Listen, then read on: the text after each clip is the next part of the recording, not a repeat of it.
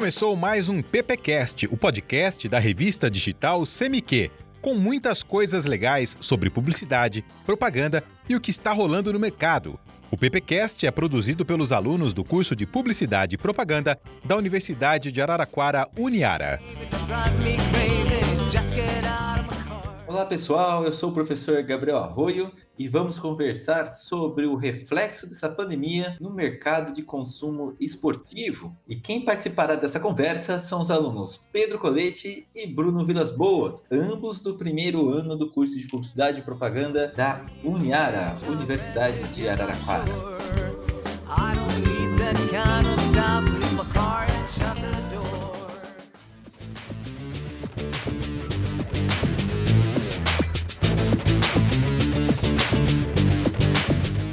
essa quarentena, o mercado de vendas de produtos esportivos mudou muito. A rotina com isolamento social fez as pessoas ficarem mais em casa. Mas sem fazer esporte ao ar livre, será que o consumo de equipamentos diminuiu? Começamos nossa conversa com o Bruno Vilas Boas, que pesquisou um pouquinho sobre esse mercado. O que você descobriu aí, Bruno? É, primeiramente, bom dia, professor, bom dia, Pedro, bom dia a todos, aos ouvintes. É... Então, professor, ficando em casa, o pessoal não deixou de fazer esporte, não é, teve um aumento significativo nas vendas de alguns produtos para você treinar em casa, né? É, essa, esse daqui que eu peguei foi do site da Netshoes. Eles começaram a vender mais aquelas cordas elásticas, faixas, colchonetes para abdominais, aqueles tapetes para yoga, sei lá para que serve isso. É, corda para pular e coisas do tipo, né? Então mostra aí que o pessoal não quer ficar parado em casa, né? Eu dei uma entradinha nesse site também, Bruno, Olha, a vendas de cordas aumentou em 2 mil por cento, halteres em 1.900%, né? E aqui, alguns outros pontos.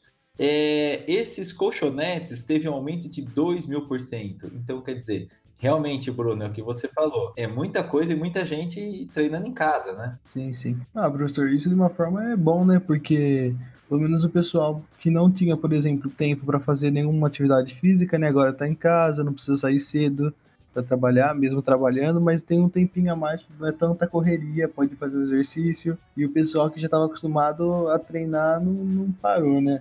E é uma coisa boa também para refrescar a cabeça, né? Não ficar só pensando em vírus e jornais e mortes e coisas do tipo. É uma coisa atípica e legal a fazer, né? Aqui, Bruno, eu não sei se você chegou a ver, né, mas aqui no Mercado Livre também, que teve um crescimento muito grande dessa parte de fitness e musculação.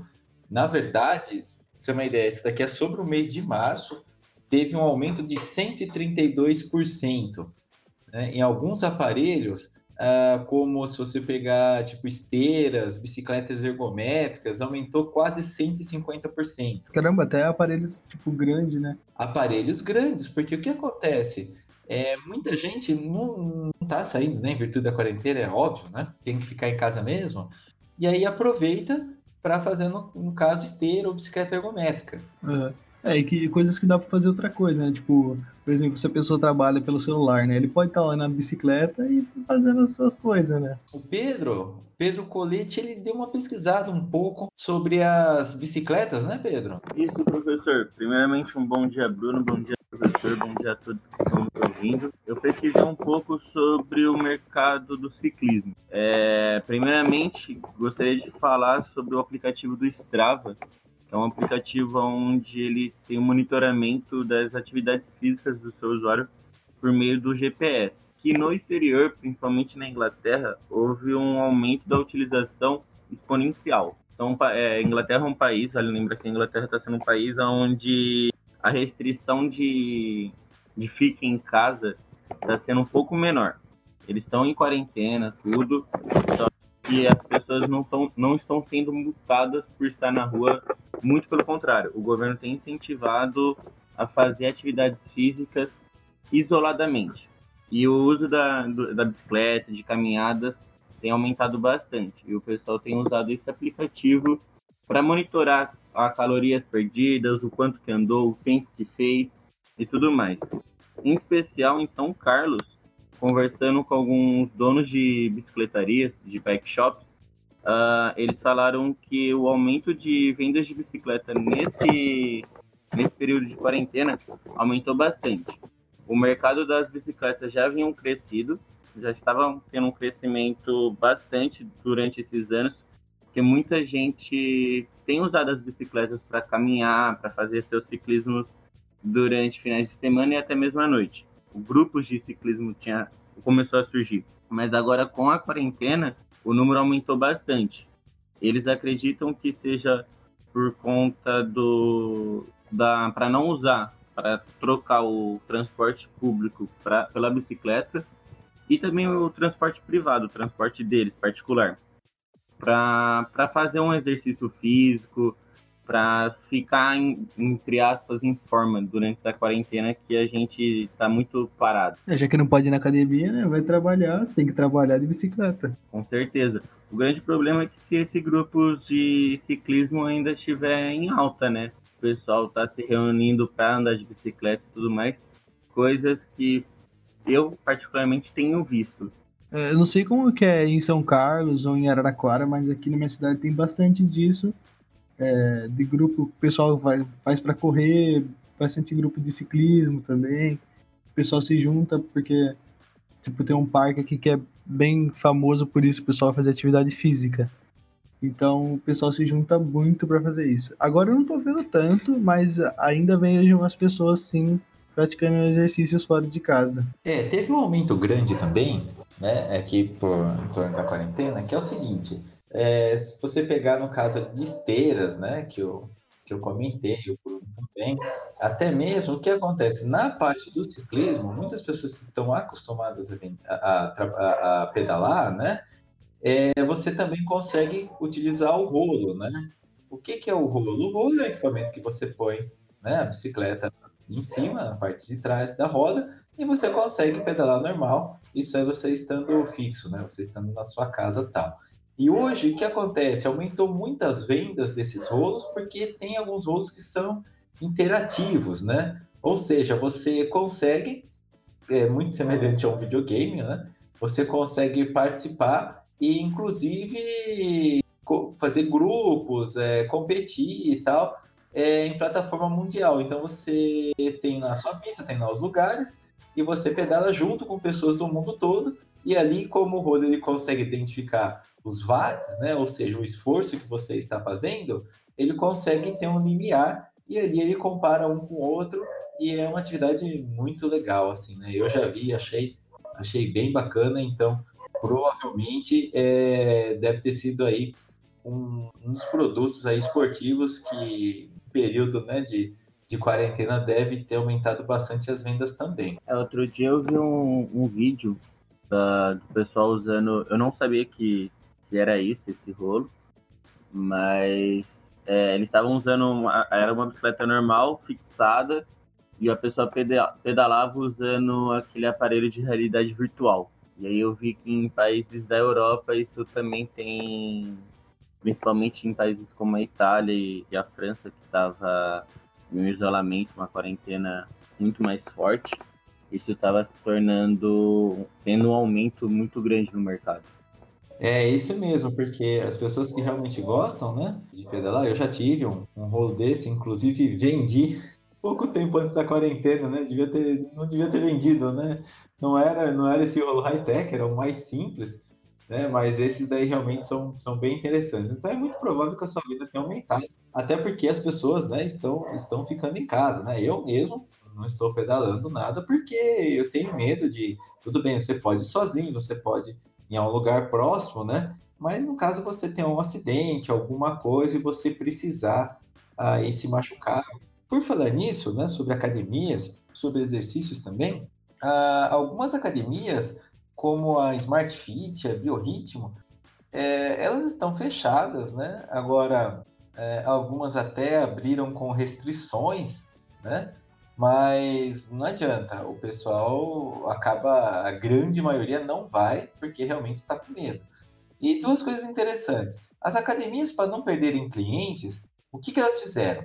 Bom, primeiro, né, elas congelaram as mensalidades, ou seja, né, se, o, se, a pessoa entrou, vamos imaginar que ela fez um plano de três meses, né, seis meses, um ano, alguma coisa assim, ela, isso não vai estar sendo descontado, esse período aqui que nós estamos, né, não, não vai estar sendo descontado dela, então isso é interessante. Elas estão oferecendo treinos online, então é um personal, né, que vai, faz os exercícios tal, e disponibiliza isso na rede, nos seus aplicativos, tal, né, YouTube, nos seus canais, para as pessoas poderem fazer em casa. Então, exercícios que você não vai precisar, basicamente, de aparelhos, né, algumas coisas assim. Então, essas formas alternativas de usar essas coisas em casa, tipo cadeira, né, o pessoal faz aquele meio que um agachamento, né, Levantar saquinho de arroz, né? É, então.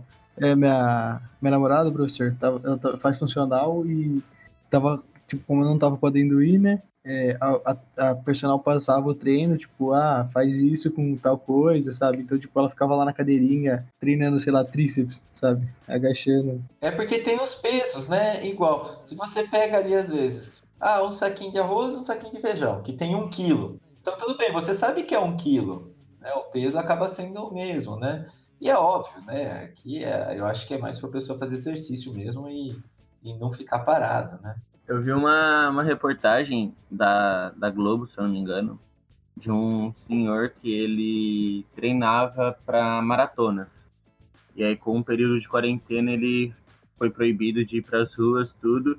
E ele, ele criou um jeito de continuar treinando para a quarentena. Ele calculou, ele mediu, né? O quanto que da porta da sala até a sacada do seu apartamento, quantos metros tinham e ele começou a treinar nesse, nesse espaço só. Ele foi, ele ia, voltava, ia, voltava até dar todos os quilômetros da maratona que ele estava treinando para correr para o ano que vem. Professor, eu, eu tenho umas perguntas. Eu estava dando uma, uma olhada, né? E aí eu estava vendo que, tipo assim, algum, alguns contratos de patrocínio estavam sendo é, repensados e replanejados, né? E aí me devia dúvida, como que funciona patrocínio tipo em camiseta de time de futebol e nos estádios? Olha só que interessante, né? Eu comentei com vocês aqui sobre, no caso, né, as Olimpíadas terem sido canceladas, né, no caso em Tóquio esse ano, a NBA, os grandes lances de tênis, tal, Fórmula 1. Como que funciona? vamos lá de forma publicitária, né? Então você tem um evento Pegar aqui os campeonatos de futebol, né, Bruno? Então você tem ali o evento, certo? Esse evento aí, ele tem uma série de contratos, ou seja, né, ele tem várias formas de arrecadação. Bom, uma delas é o chamado direito de imagem. O que, que é o direito de imagem? Então tá bom. Então você tem um campeonato, esse campeonato ele pertence a uma federação, então você tem ali, por exemplo, o Campeonato Paulista, você tem o Campeonato Brasileiro, né? E por aí vai. Então, beleza, você pega ali tipo o Campeonato Brasileiro, ok. É, quando os times vão jogar, por exemplo, ah, vai jogar Flamengo e Corinthians, por exemplo, né? É, esses jogos eles são transmitidos pela televisão. E quem vai transmitir esses jogos é quem a televisão, a emissora que tem os direitos de transmissão. Para ela ter os direitos de transmissão, ela faz um contrato né, junto, no caso, né, a, a CBF, e aí ela recebe, né, ela tem que pagar para poder transmitir esses jogos. Então ela paga um valor X, esse valor X ela escolhe os jogos que ela quer passar, é o direito dela de transmitir, então ela transmite o jogo que ela quiser, né? E os times também recebem por isso, que é o chamado direito de imagem. Então ali a Globo, ela vai fazer uma transmissão, por exemplo. Então ela vai chegar para os times que ela quer, tipo os times grandes assim. Então ela vai chegar para Flamengo, para Corinthians e fazer o seguinte: olha, eu vou transmitir 10 jogos, né? Tô dando um exemplo, né? Vou transmitir 10 jogos de vocês durante o campeonato e mais a final, né? E, e, a, e a semifinal. Ou seja, no caso, se for pontos corridos, né? Vou transmitir somente os jogos. Aí, o que ela faz? Ela paga um X então, ó, se ela vai transmitir 20 jogos do Corinthians, ela paga, vou dar um exemplo, tá? Ela paga aí, tipo, uh, sei lá, um milhão, né? Ah, ela vai transmitir, agora pegar um time menor, né? Vamos pegar aí, uh, deixa eu imaginar aqui... 15 de Jaú. Vamos pegar aqui, no caso, uh, é, a Ferroviária, né? O 15 de Jaú, algum time menor assim, né? Então, ela não vai pagar esse um milhão. E ela não vai transmitir também os 20 jogos. Ela fala assim: olha, eu vou. Quando vocês jogarem com os times grandes, né, que eu vou estar televisionando, vocês vão receber também esses direitos. Ou seja, os outros times recebem tipo aí é, 200 mil, 150 mil. Estou dando só algum exemplo. Né? Então, ela paga mais para quem ela vai transmitir mais. É óbvio que são os times maiores, né? Que ela vai transmitir mais jogos. Aí o time recebe também. Eu vi que a Globo tem, tem trazido alguns reprises de jogos. Por exemplo, teve uns domingos atrás que ela trouxe a final da Copa do Mundo de 2002. No Dia das Mães teve um jogo especial do, da, do futebol feminino. E agora domingo vai ter a final do Campeonato Mundial, onde teve o jogo do Corinthians contra o Chelsea. Vai trazer Libertadores do Palmeiras, Mundial do São Paulo, Libertadores do Santos. Isso, se eu não me engano, um a cada domingo.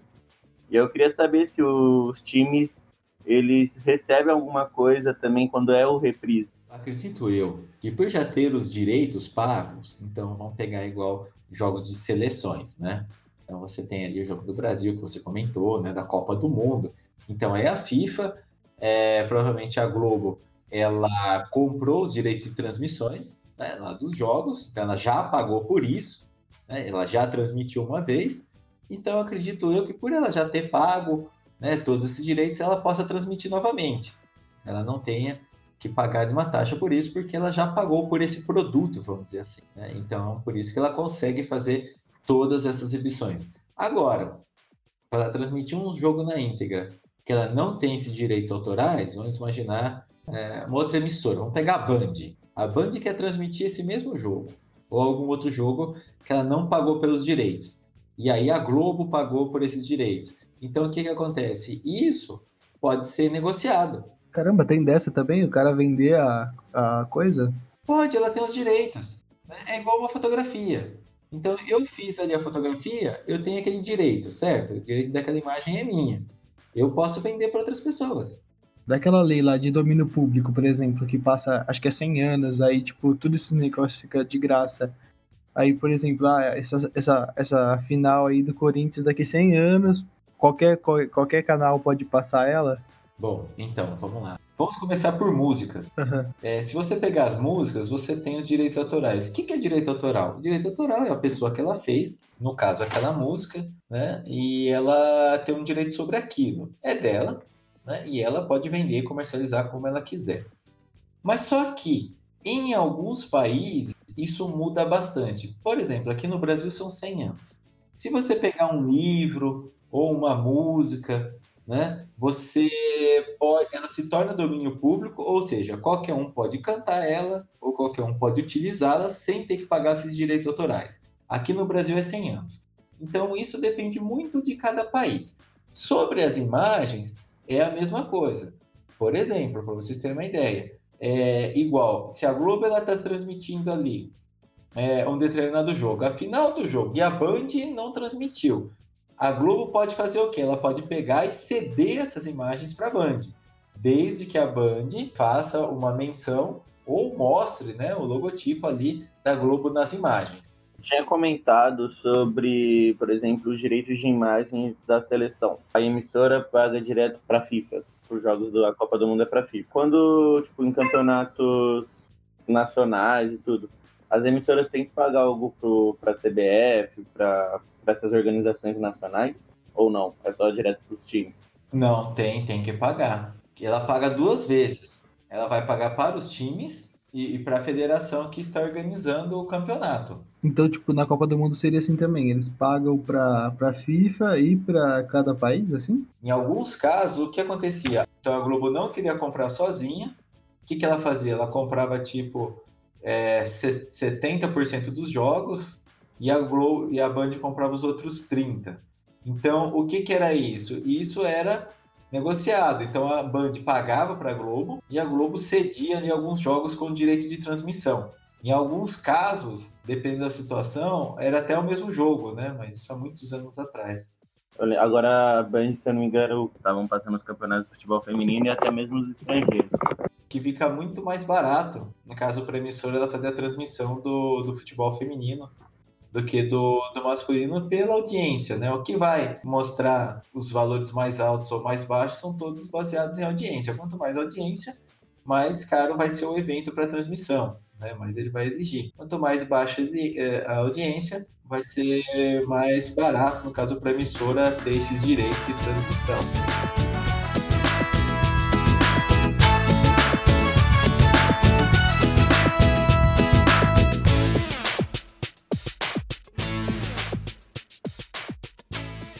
Terminamos aí mais um PPcast, dessa vez falando um pouquinho sobre o crescimento do mercado de produtos esportivos, né? Toda essa valorização.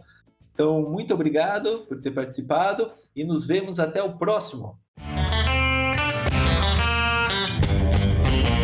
Você ouviu o PPcast, o podcast da revista CMQ. Siga e curta o PPcast no YouTube, Spotify e no Facebook.